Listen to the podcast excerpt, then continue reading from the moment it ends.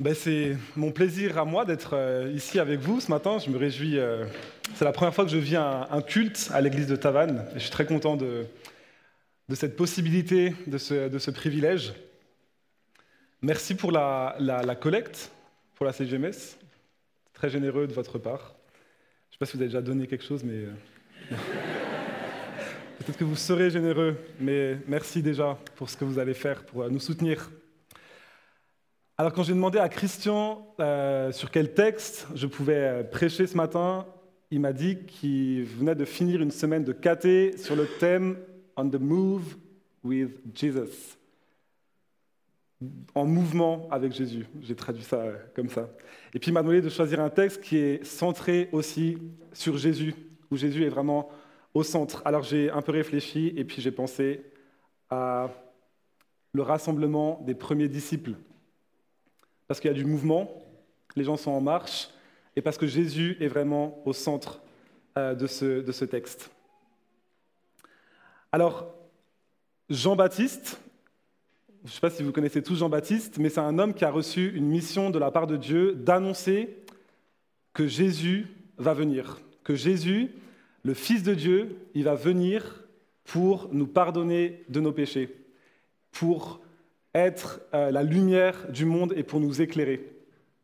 Et en fait, Jean-Baptiste, il prend son rôle très à cœur, il est là sur les, les rives du Jourdain en Israël, et puis il baptise des hommes et des femmes dans l'eau, et puis il dit, bientôt Jésus, il va venir, et puis lui, il va nous baptiser dans son Esprit Saint. Et puis un jour, effectivement, Jean, il est là en train de prêcher, et puis il y a Jésus qui arrive. Et là, Jean, il dit, voici l'agneau de Dieu. Genre Jésus, celui qu'on attendait, il est là, devant nous. Et j'aimerais vous lire ce matin dans l'évangile de Jean. Alors, ce n'est pas le même Jean que celui euh, que Jean-Baptiste, mais l'évangéliste Jean a écrit euh, au chapitre 1er de son évangile, les versets 35 à 42. Jean 1, 35 à 42. Désolé, j'aurais pu envoyer la, la projection. Maintenant, vous devez écouter ou suivre. Je ne sais pas si vous avez vos Bibles. Ah, ça va? Je le vois en face de moi. Ouh, ok. Bon, peu importe. C'est bon? Ah, super. Alors le lendemain, Jean se trouvait de nouveau au même endroit avec deux de ses disciples. Fixant son regard sur Jésus qui marchait, il dit, Voici l'agneau de Dieu. Les deux disciples l'entendirent parler ainsi et suivirent Jésus. Jésus se retourna et voyant qu'ils s'étaient mis à le suivre, il leur dit, Que cherchez-vous? Ils répondirent, Rabbi, ce qui signifie maître, où demeures-tu? Il leur dit, Venez et vous verrez. Ils allèrent donc, ils virent où il demeurait, et ils demeurèrent auprès de lui. Ce jour-là, c'était environ la dixième heure. André, le frère de Simon-Pierre, était l'un de ces deux qui avaient écouté Jean et suivi Jésus. Il va trouver avant tout autre son propre frère Simon et lui dit, Nous avons trouvé le Messie, ce qui signifie le Christ. Il l'amena à Jésus et fixant son regard sur lui, Jésus dit, Tu es Simon, fils de Jean, tu seras appelé Céphas, ce qui veut dire Pierre. En fait, au début de son évangile, Jean, il raconte avec des phrases assez, euh, avec des, des récits assez courts, le rassemblement des premiers disciples autour de Jésus. Et je vous propose ce matin de nous arrêter sur ce texte en le reprenant sous forme de trois étapes. La première étape, c'est les versets 35 à 37. Peut-être ils peuvent euh, réapparaître. Je vais vite les relire. Le lendemain, Jean était encore là avec deux de ses disciples. Ayant regardé Jésus qui passait, il dit, Voici l'agneau de Dieu. Les deux disciples n'entendirent prononcer ces paroles et ils suivirent Jésus. Je voudrais juste faire un petit, euh, expliquer un petit peu le terme agneau de Dieu. Je ne sais pas si c'est clair pour tout le monde. Mais juste avant ce passage, j'ai Jean-Baptiste, il présente Jésus comme étant l'agneau de Dieu qui ôte le péché du monde. Je ne sais pas si vous vous souvenez de ce moment dans l'Ancien Testament où Jésus il libère son peuple d'Égypte. Et en fait, il envoie euh, des fléaux, des plaies contre l'Égypte, parce que le Pharaon ne veut pas laisser partir son peuple. Et puis, le dixième fléau, c'est que tous les premiers-nés égyptiens, ils vont être mis à mort par l'ange de l'Éternel. C'est un peu, enfin, c'est une image de Dieu pas très, euh, voilà, mais c'est comme ça. Et puis Dieu dit à son peuple, aux Israélites, vous allez toutes et tous égorger un agneau et puis en répandre le sang sur le haut de votre porte. Comme ça, quand l'ange va venir pour exterminer les premiers-nés, il saura que vous êtes des Israélites et pas des Égyptiens. Et quand il parle de l'agneau de Dieu, bah, Jean-Baptiste, il renvoie un peu à, ses, disciples l'idée que Jésus, il est cet homme qui vient libérer son peuple, pas de l'esclavage de l'Égypte, mais de l'esclavage du péché et du mal. Et on l'a chanté, d'ailleurs je salue le, choix des chants qui sont euh, extrêmement dans le thème. Tu as libéré ton peuple pour la vraie liberté, parce que c'est ça que Jésus, il est venu faire.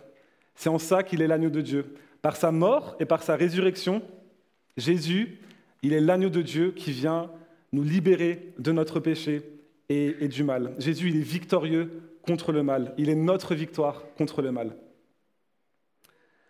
Alors, je trouve assez intéressant que, euh, enfin, Jean, j'aime beaucoup comme Jean écrit, mais Jean, il relève, alors Jean, l'évangéliste, hein, pas Jean-Baptiste, que Jésus passait. En gros, Jean-Baptiste, il est là avec ses disciples, et puis il y a Jésus qui passait. Euh, et, je trouve que c'est important d'avoir ça en tête, que Jésus passe. Déjà parce que ça nous montre que Jésus, il n'est pas dans les hautes sphères, il n'est pas dans, des tours d'ivoire, il est là où les gens sont.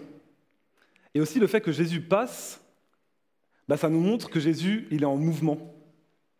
Et puis, je ne sais pas comment c'est rendu dans cette traduction. Il vit Jésus passer et dit, OK, dans la traduction, et je trouve que euh, dans, le, texte original, c'est vraiment marquant de voir que, que Jean, il regarde Jésus passer. Il a le temps, il a le temps de voir Jésus qui passe. Jésus, il prend son temps pour passer. Il est là. C'est une action euh, assez longue. Et Jean-Baptiste, il a le temps de poser son regard sur Jésus, de contempler Jésus et surtout de le reconnaître et de dire, voici l'agneau de Dieu. Et c'est une question que je voudrais nous laisser ce matin. Est-ce que nous aussi, on prend le temps de se poser parfois et de regarder Jésus passer là où il passe? Alors vous me direz, si on est des disciples de Jésus, il s'agit d'être dans l'action, d'être derrière le Christ, de marcher à sa suite, de faire ce qu'il fait. Mais je pense que parfois, ça vaut le coup aussi de, de s'arrêter, de se plonger dans les évangiles, de regarder là où Jésus est et de l'observer, de le contempler.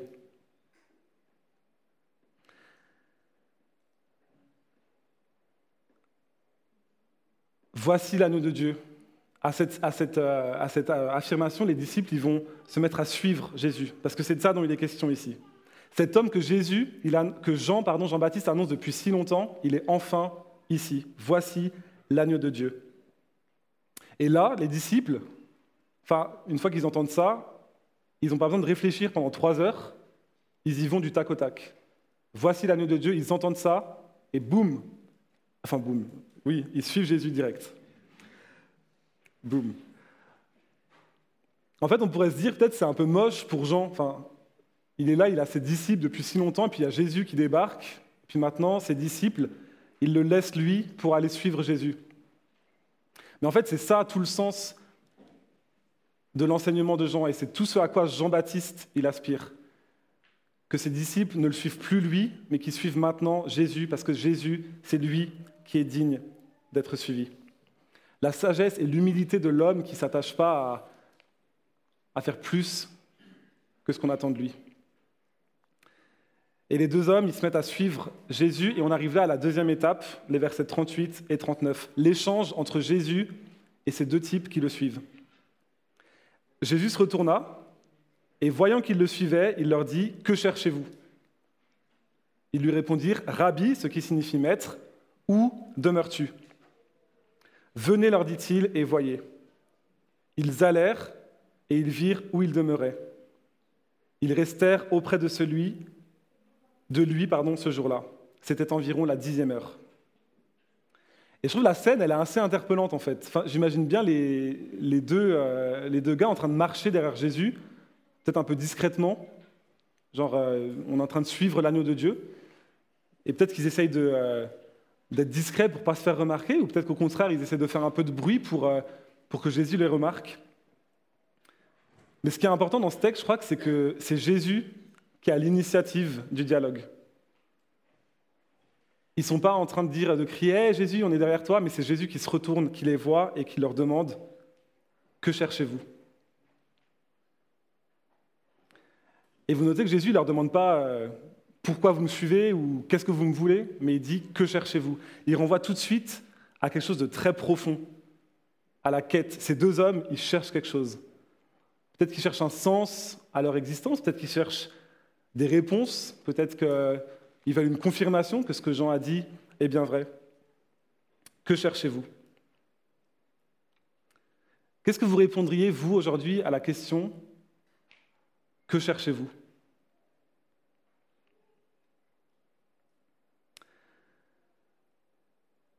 Les disciples, répondent, enfin les deux hommes, ils répondent pas à cette question directement. Ils disent pas on cherche euh, ceci ou cela. Mais ils demandent à Jésus où demeures-tu? C'est plutôt euh, étonnant comme réponse, je trouve.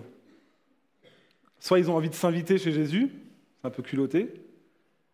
Soit peut-être qu'ils veulent juste savoir où Jésus habite, pourquoi pas pour revenir plus tard, quand ils auront le temps, quand ils auront trouvé quelque chose d'intelligent à lui demander, quand ils auront euh, penser que c'est le bon moment pour eux Où demeures-tu? Mais à la question posée, Jésus, il donne une réponse qui est peut-être surprenante pour les deux hommes. Venez et voyez. Pas plus tard, pas maintenant, pas plus tard, mais maintenant. L'occasion, elle se présente à vous maintenant de venir. Alors venez voir. Le Christ, c'est un peu l'homme de l'action du maintenant. S'ils viennent, ils verront, ils vont comprendre, ils auront des réponses à leurs questions. Mais il faut être prêt à y aller maintenant. Venir voir, pour les deux hommes, ça implique d'aller un peu vers l'inconnu, de découvrir, il faut être curieux, il faut être prêt à se laisser surprendre par ce qu'ils verront. Venez et voyez. Et apparemment, Jésus les emmène effectivement quelque part. Je ne sais pas si vous êtes déjà dit que Jésus habitait quelque part. Je, en relisant ce texte, je me suis dit, ah, enfin, ça m'a interpellé. Je me suis dit, en fait, Jésus, il est tellement en mouvement tout le temps dans les évangiles que je, ne me suis jamais dit qu'il pouvait avoir une petite maison, enfin, ou je sais pas, s'il était en coloc ou si. Mais apparemment, il les emmène quelque part. Surtout que à un moment donné, dans l'évangile de Matthieu, il y, a, un homme qui, dit à Jésus, je veux te suivre, et Jésus lui dit, le Fils de l'homme n'a aucun endroit où poser sa tête. Et j'ai toujours eu cette image que Jésus, c'était un nomade qui, euh, n'avait pas de chez lui, qui, squattait un peu chez les gens pour dormir, et, et là, il les emmène quelque part. Venez voir. Et ils vont voir. Et le texte dit, et ils virent, ils y allèrent donc, virent où il habitait, et restèrent avec lui ce jour-là. C'est vraiment pratique cet écran. Hein. C'est une église moderne, ça va mieux. Il voit où Jésus habite. En fait, le texte ne dit pas que euh, qu'ils vont littéralement chez Jésus, mais qu'ils restent avec lui ce jour-là. Ils ne restent pas chez lui, mais ils restent avec lui. Et c'est peut-être l'idée qui est sous-entendue dans ce texte, en fait. Que finalement, demeurer avec Jésus, être là où Jésus est, c'est pas forcément être dans sa maison au sens propre, mais c'est être là où Jésus il est.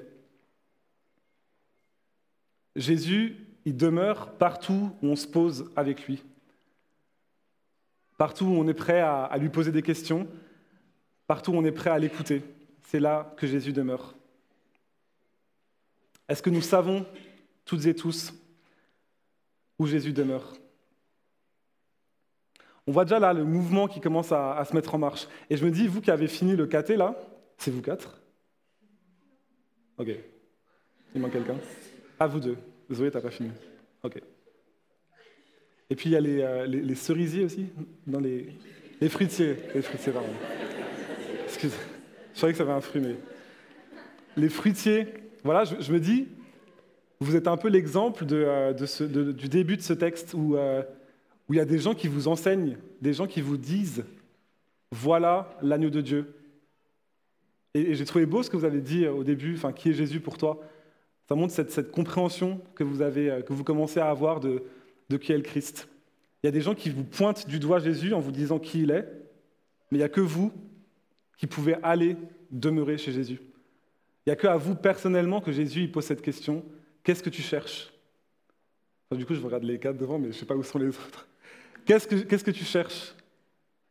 Et je trouve que c'est beau aussi de voir comment en communauté on peut s'enseigner, se transmettre ce qu'on a compris du Christ, mais aussi se dire qu'il y a que nous qui pouvons répondre à la question qu'est-ce que tu cherches?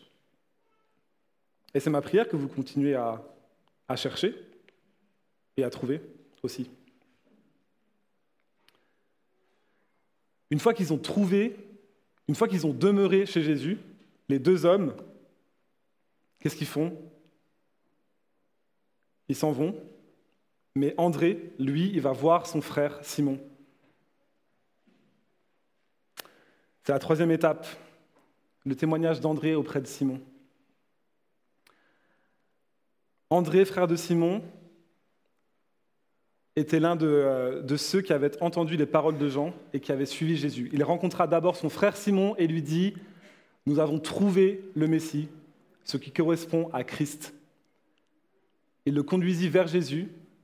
Jésus le regarda et dit, Tu es Simon, tu es Simon. Tu es Simon, fils de Jonas, et tu seras appelé Céphas, ce qui signifie Pierre. Une fois qu'ils ont quitté Jésus, André, il va trouver son frère pour lui dire ce qu'il a trouvé. Et là, la manière dont Jésus est appelé, elle évolue encore. Agneau de Dieu, Rabbi, Messie. On voit que les choses commencent à devenir de plus en plus claires pour ces deux hommes.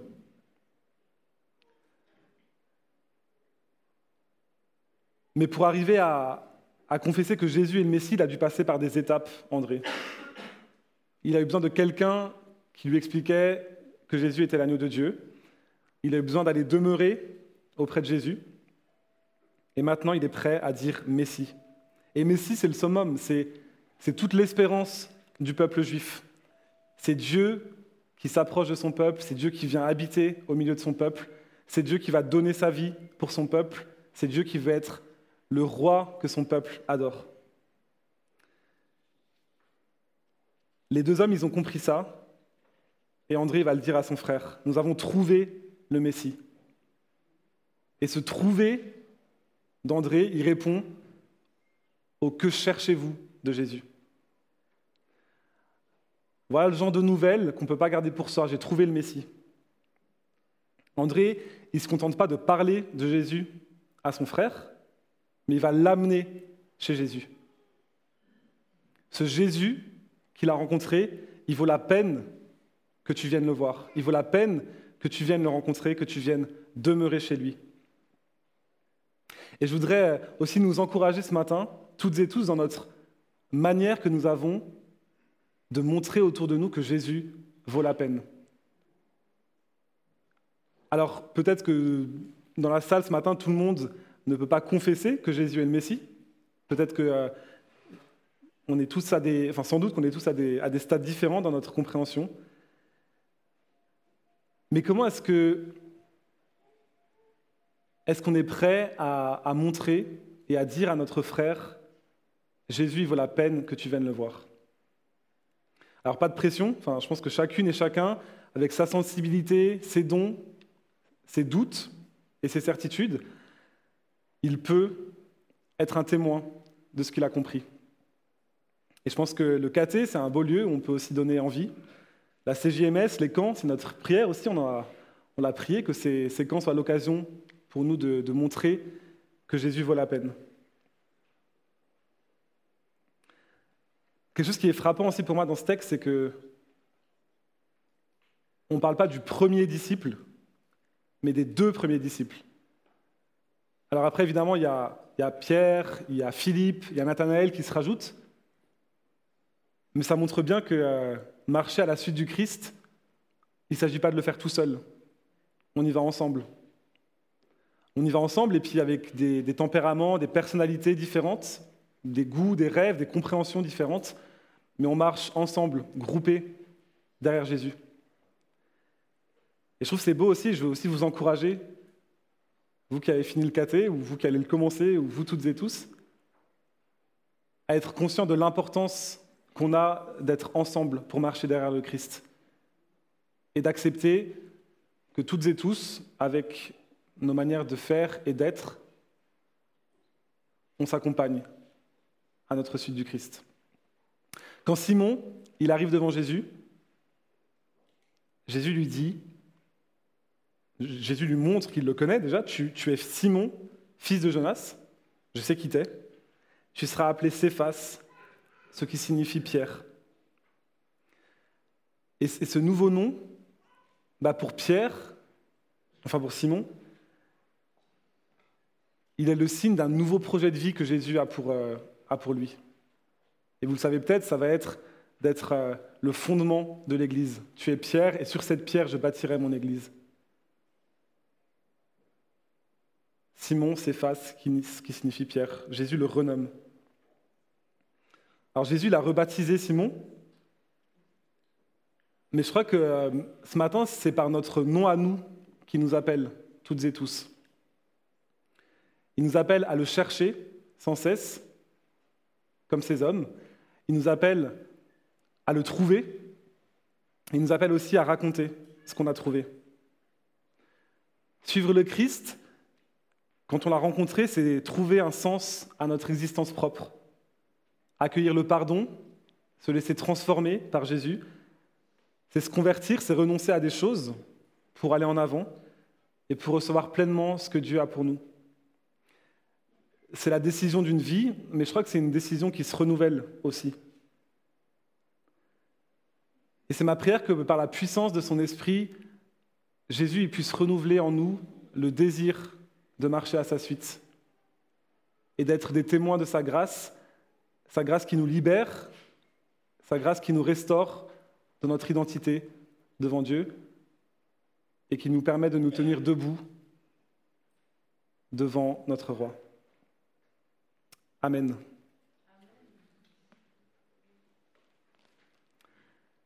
Je vais encore prier.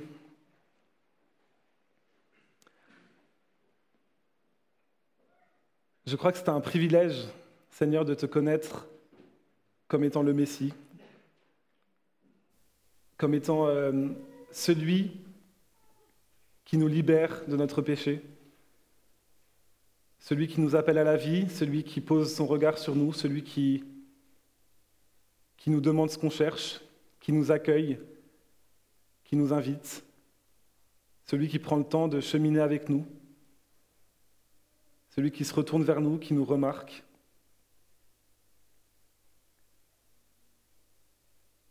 Seigneur, merci aussi parce que euh, tu nous appelles à être tes disciples, à t'imiter, à devenir toujours plus semblable à l'homme que toi tu as été.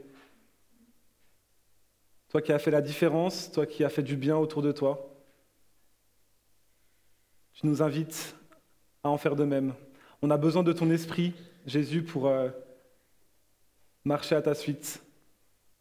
Tu nous connais chacune et chacun, tu sais où on en est, tu sais quels sont les défis qui sont devant nous. Viens à notre secours, inspire-nous, donne-nous de nous laisser euh, interpeller aussi, d'aller là où tu es, de prendre le temps de te voir passer Je te remets avec confiance les, jeunes qui ont fini le caté, que tu puisses continuer de, cheminer avec eux, de venir habiter leurs questions et qu'ils puissent aussi un jour proclamer J'ai trouvé le Messie. Et qu'ils puissent avec joie et, et zèle être des témoins de ce qu'ils ont trouvé. Merci pour cette nouvelle qui a changé notre vie. Nous te bénissons et nous te glorifions car tu es notre Dieu sauveur et que tu nous aimes. Amen.